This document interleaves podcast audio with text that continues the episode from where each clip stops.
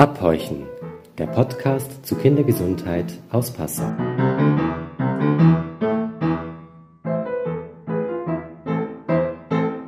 Hallo, ich bin der Georg. Und ich bin die Conny, hallo. Und wir haben heute für euch das Thema Vorsorge. Genau. Und ganz im Speziellen hauptsächlich Vorsorgeuntersuchungen, denn jeder, der wahrscheinlich schon mal ein Baby bekommen hat oder Babys im Verwandtenkreis hat, weiß, dass andauernd diese Menschen bei Vorsorgeuntersuchungen sind. Und deswegen wäre meine erste Frage, sind diese Vorsorgeuntersuchungen denn Pflicht? Ja, das ist schon mal eine interessante Einstiegsfrage. Tatsächlich ist es so, dass es eine Verpflichtung gibt, Kinder zur Vorsorgeuntersuchung vorzustellen. Das ist allerdings in Deutschland Ländersache, ist also in den Bundesländern unterschiedlich geregelt. In Bayern ist es zum Beispiel so, dass es ein Gesetz gibt, was das den Eltern vorschreibt. Aber es gibt weder im Gesetz noch in einer Ausführungsbestimmung irgendwelche Konsequenzen, wenn man es nicht macht. Also Aha. viel passieren tut eigentlich nicht. Ja, okay, das heißt, man kann sie auch einfach nicht wahrnehmen und es passiert aber dann. In Bayern passiert dann nicht viel. Ja? Also okay. es wird dann bei der, bei der Einschulungsuntersuchung wird es überprüft nochmal und dann wird man vom Amtsarzt gefragt, warum waren Sie denn nicht bei der U9? Aber sonst passiert nicht viel. Es gibt kein Bußgeld zum Beispiel oder sowas. In Hessen beispielsweise ist es so, dass die ähm, ein Erinnerungssystem haben in Form von Kärtchen, die die Leute vom Einwohnermeldeamt geschickt kriegen. Und da muss die Kinderarztpraxis einen Stempel drauf machen und die Karte wieder zurückschicken. Und wenn die Karte nicht zurückkommt, dann gibt es noch ein Erinnerungsschreiben. Und wenn da auch keine Karte zurückkommt in der gesetzten Frist, dann gibt es eine Datenweiterleitung ans Jugendamt und dann ruft das Jugendamt mal an und fragt nach, warum das Kind nicht bei der Vorsorgeuntersuchung ist. Das ist ja spannend. Also das wird in Deutschland sehr, sehr unterschiedlich gehandhabt. In Österreich ist es so, dass das Ganze letztlich über eine finanzielle Sanktion läuft. Man kriegt sein Kindergeld im Wesentlichen nur, wenn man auch zu den Vorsorgeuntersuchungen geht. Okay, das hat natürlich dann gleich einen ganz anderen Charakter. Sind die denn kostenpflichtig, die Vorsorgeuntersuchungen? Ähm, oder übernimmt sie Krankenkasse? Nein, also es ist nein oder jein.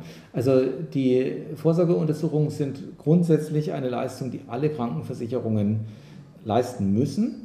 Bei den gesetzlichen Krankenversicherungen ist es so, dass die Vorsorgen zusätzlich, dass die Krankenkasse sie zahlt, auch in bestimmten Zeitfenstern stattfinden müssen. Das heißt also, wenn man das Zeitfenster verpasst hat, dann zahlt es die Krankenkasse eben nicht. Dann kann es auch sein, dass es eben doch für die Eltern zu bezahlen ist. Also mhm. wenn man zum Beispiel, wenn einem mit viereinhalb Jahren einfällt, dass man die Vierjahresuntersuchung verpasst hat, dann ist die Frist einfach vorbei und dann müssen es die Eltern selber zahlen. Aktuell ist es ausgesetzt, ich glaube immer noch, wegen Corona. Es war zumindest jetzt die letzten zwei Jahre so, ne, dass wegen Corona auch außerhalb der festgesetzten Zeiten Vorsorgeuntersuchungen durchgeführt werden konnten. Okay. Und welchen Zweck erfüllen denn diese Vorsorgeuntersuchungen? Also es gibt ja gleich U1 bis U, keine Ahnung, 9 hast du vorhin erwähnt. Mhm. Gibt es noch mehr? Ja, gibt tatsächlich noch mehr. Es gibt noch eine U10, eine U11 und eine J1 und eine J2. Also es gibt eine ganze Menge an Vorsorgeuntersuchungen. Der Sinn ist, dass man frühzeitig Auffälligkeiten in der Entwicklung und Krankheiten erkennt, die man vielleicht anders ähm, erst deutlich später bemerken würde. Mhm. Wenn man sich mal anguckt, was kommt raus bei den Vorsorgeuntersuchungen, also wie häufig kommt bei einer Vorsorgeuntersuchung eine Diagnose einer Krankheit oder Störung raus, dann ist es tatsächlich so, dass es bei den allermeisten Vorsorgen nicht der Fall ist. Ja? Und deswegen ist auch immer wieder mal angezweifelt worden, ob das überhaupt effizient ist, so wie es läuft. Man mhm. muss sich aber klar sein, dass im Bereich Entwicklung und Verhalten die Vorsorgeuntersuchung natürlich nicht leisten kann, dass man nach einer Vorsorgeuntersuchung eine gesicherte Diagnose einer Entwicklungs- oder Verhaltensstörung hat. Sondern das kann einem allenfalls Hinweise geben, wo man dann sagt, okay, da müssen wir nochmal genauer hingucken. Mhm. Ja. Aber genau den Zweck hat es eigentlich. Durch die Vorsorgeuntersuchung finden regelmäßige Kontakte mit dem Kinderarzt statt, auch bei Kindern, die eigentlich keine schwerwiegenden Gesundheitsprobleme haben. Und das ist für die Entwicklungsbeurteilung schon sehr vorteilhaft, ja, wenn man äh, die Kinder über einen längeren Zeitraum kennt. Das heißt, die meisten nehmen die auch wahr, obwohl sie nicht Pflicht sind. Exakt so ist es. Also die Einführung der Vorsorgeuntersuchung war ja in den 70er Jahren und es ist dann halt immer weiter ausgeweitet worden. Also in den 80er Jahren zum Beispiel hat es, glaube ich, mit hm, drei oder vier Jahren aufgehört. Dann sind nach und nach Vorsorgen auch für ältere Kinder dazugekommen. Und wir haben heute, also bis zur U9-Untersuchung, eigentlich die Situation, dass weit über 95 Prozent der Eltern diese Untersuchungen wahrnehmen. Und die Vorsorgeuntersuchungen haben auch ein sehr positives Image. Also das heißt, die Eltern kommen eigentlich in der Regel gerne mit ihren Kindern zur Vorsorgeuntersuchung. Wenn man da mal erfährt, wie groß es ist und wie viel es wiegt. in der Regel. Also sowas kriege ich mit zum genau. Beispiel. Ja, genau. okay. Und Und wie laufen so Untersuchungen klassisch ab? Also im ersten Lebensjahr sind die Untersuchungen relativ häufig. Ähm, da gibt es eine Untersuchung bei der Geburt, dann eine schon zwei Tage später, das ist die U2-Untersuchung. Dann die U3-Untersuchung ist mit vier Wochen, dann äh, die U4-Untersuchung ist mit acht bis zwölf Wochen, die U5-Untersuchung ist mit einem knappen halben Jahr und die U6 ist mit einem knappen Jahr. Mhm. Das sind also die ersten sechs Vorsorgeuntersuchungen schon. Was immer bei der Vorsorgeuntersuchung dabei ist, ist eine körperliche Untersuchung. Dann sollte bei jeder Vorsorgeuntersuchung auch eine Entwicklungsbeurteilung da sein. Und da gibt es tatsächlich auch ein Handbuch dafür, zumindest was die kassenärztliche Versorgung betrifft. Mhm. Also bei den gesetzlichen Krankenkassen ist definiert, was da der Leistungsinhalt sein soll. Mhm. Ähm, und dazu gehört zum Beispiel im ersten Lebensjahr auch immer eine Untersuchung der Augen im abgedunkelten Raum mit einem speziellen Gerät, mit dem mhm. Ophthalmoskop. Dazu gehört eben eine orientierende Überprüfung, ob die Kinder hören oder auf Geräusche reagieren. Und es gehört eben halt eine Entwicklungsbeurteilung dazu mit den verschiedenen Entwicklungsbereichen. Also wie sieht es aus mit der Wahrnehmungsentwicklung, wie sieht es aus mit der grobmotorischen Entwicklung, wie sieht es aus mit der feinmotorischen Entwicklung, wie sieht es aus mit der geistigen Entwicklung und so weiter. Aber wenn es jetzt nicht alles, sage ich mal, irgendwelchen Parametern entspricht, sollten vielleicht Eltern auch nicht gleich panisch werden oder so. Ich meine, nur weil es ein Kind, weiß ich nicht, noch nicht so viele Wörter sagen kann. Also ich kenne es nur, dass Freunde erzählen, es sind nicht so und so viele Wörter, sondern nur das. Es werden ja bestimmte Sachen abgefragt. Es ist aber nicht schlimm, wenn nicht alles zutrifft gleich. Oder es Exakt stimmt so nicht es. gleich was mit Exakt dem Kind. so ist es. Also so eine ganz typische Sache ist beispielsweise bei der U6, das ist also so 10 bis 12 Monate. Da lege ich den Kindern in der Regel eben auch ein Papier und einen Stift hin und mhm. zeige ihnen einmal, wie man mit dem Stift auf Papier malen kann und schaue dann, was sie damit machen. Und dann schauen mich die Eltern immer ganz entgeistert an, ob sie das auch üben sollen mit dem Kind. Und ich sage, nee, es geht jetzt gerade nicht ums Üben, sondern es geht ums Nachahmen. Mhm. Ähm, also das heißt, die Tests oder die Untersuchungen, die der Kinderarzt da macht, sind jetzt nicht so angelegt, dass jedes Kind alles erfüllen muss, ja, sondern es ist durchaus auch so, dass ein Kind einzelne Bereiche mal vielleicht nicht erfüllt, einzelne Items ja, oder einzelne Testsituationen und das trotzdem alles insgesamt in Ordnung ist. Ja.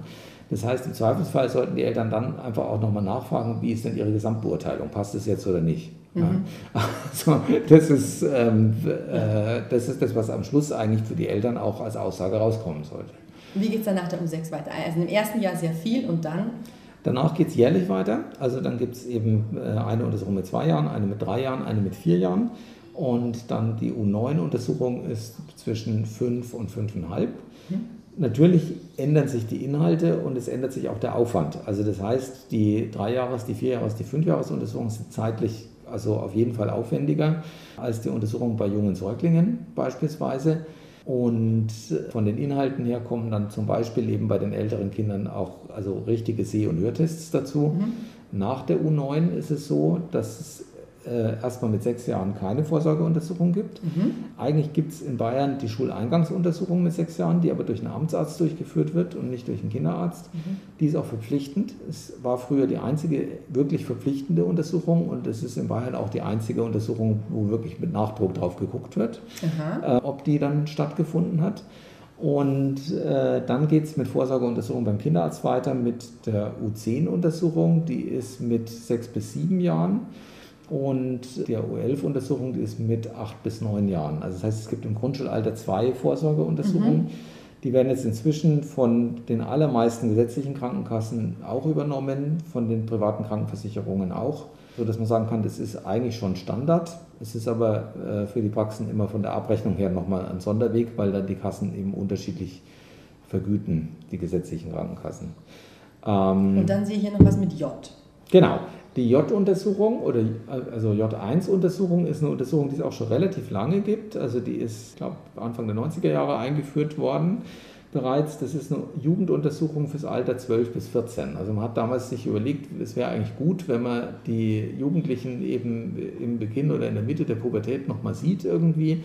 Nicht nur um äh, die Thematik Sexualaufklärung zu befördern, sondern auch um zum Beispiel zu gucken, wie sieht es mit dem Wachstum aus, gibt es irgendwelche Skelettentwicklungsprobleme, wie zum Beispiel Skoliose ist was Häufiges. Mhm. Und es gibt eine ganze Reihe von Themen, die erst im Jugendalter sozusagen auftreten können. Und man muss sich klar sein, Jugendliche gehen sonst ja kaum zum Arzt. Ne? Also, Vielleicht schadet es nicht, wenn wir zumindest die J1 mal machen. genau, und also das ist uns eigentlich immer ein großes Anliegen, die Inanspruchnahme der J1 könnte besser sein. Mhm. Also die liegt immer so bei einem Drittel ungefähr. Ne? Also ein Drittel der Jugendlichen okay. macht es. Das wäre gut, wenn das mehr werden würden. Ne? Und äh, da gibt es auch immer wieder mal entsprechende Werbeaktionen, zum Beispiel auch von den Krankenkassen äh, oder auch von der BZGA. Und in den letzten Jahren haben wir eher einen etwas steigenden Trend, was sehr erfreulich ist. Ja. Jetzt gehe ich mal davon aus, dass du bei Vorsorgeuntersuchungen schon so ziemlich alles erlebt hast, was man wahrscheinlich erleben kann. Gibt es denn auch so, Kinder werden wahrscheinlich nicht unbedingt begeistert sein, gerade so in diesem Alter zwischen, ich sag mal, drei und sechs, wo oft auch ähm, wahrscheinlich ein bisschen Widerstand für diese Untersuchungen ist. Was kannst du da Eltern mitgeben, dass vielleicht diese Angst oder keine Ahnung, die Panik reinzukommen, dass das alles ein bisschen entspannter abläuft für alle Parteien? Also die, die schwierigsten Untersuchungen sind tatsächlich nicht die mit 4, 5 und 6 Jahren, sondern die schwierigsten Untersuchungen sind eigentlich die Untersuchungen mit 1, 2 und 3. Das ist überraschend. Ähm, nicht so überraschend. Also die einjährigen Kinder haben oft noch eine erhebliche Fremdelphase. Ja? Ah, okay. Und für die Zweijahres- und Dreijahresuntersuchungen sagt meine Cousine immer, das sind sowieso Non-Compliance-Untersuchungen. Okay, vielleicht erklär mal kurz, was du damit meinst. Also Non-Compliance heißt, das Kind macht nicht mit. Ja? Okay. Ähm, und äh, bei den Untersuchungen ist es halt oft so, dass man auch einfach Sachen dann per Abfragen bei den Eltern äh, mhm. überprüfen muss. Ich persönlich mache das so, dass ich mir gerade bei der Ein- und Zweijahresuntersuchung relativ viel Zeit nehme, auch wenn das Kind eben schreit oder mhm. äh, abwehrend ist. Und ich mache es eigentlich meistens so, dass ich die Entwicklungsuntersuchung vor der körperlichen Untersuchung mache. Mhm. Und in dem Alter brauchen die Kinder oft 20 Minuten, bis sie überhaupt zu einer Kontaktaufnahme bereit sind. Und wenn man sich klar macht, dass eben in der Kassenarztpraxis die vorgesehene Zeit für eine Vorsorge 22 Minuten sind, dann ist es halt oft schwierig. Ja. Deswegen arbeiten viele Kinderärzte auch mit Fragebögen, also wo eben von den Eltern einfach abgefragt wird, was macht das Kind, was macht es nicht, oder was kann das Kind, was kann es nicht.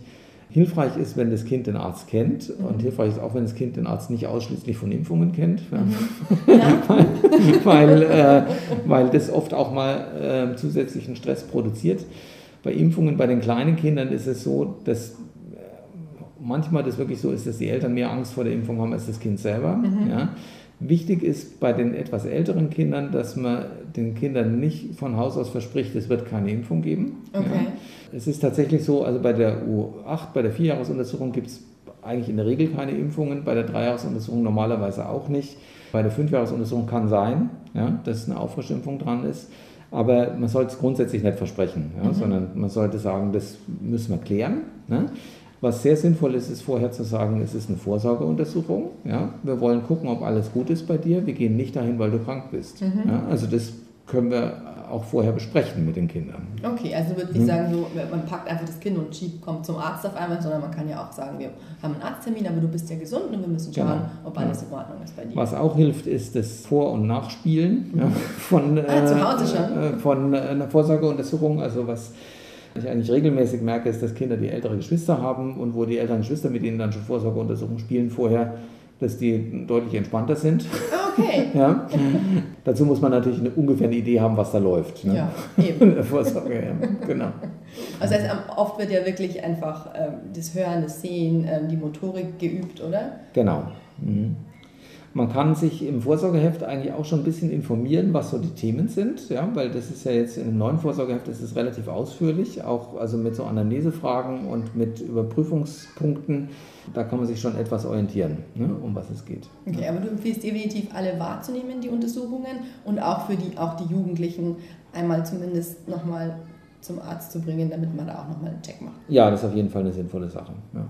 Okay. Und keine Angst davor haben, einfach davor klären. Ähm, dass man ja nur schauen will, dass alles in Ordnung ist. Genau. Gut, dann sage ich vielen Dank dir, Georg, und wir hören uns beim nächsten Mal wieder. Jawohl, bis dahin. Tschüss. Tschüss.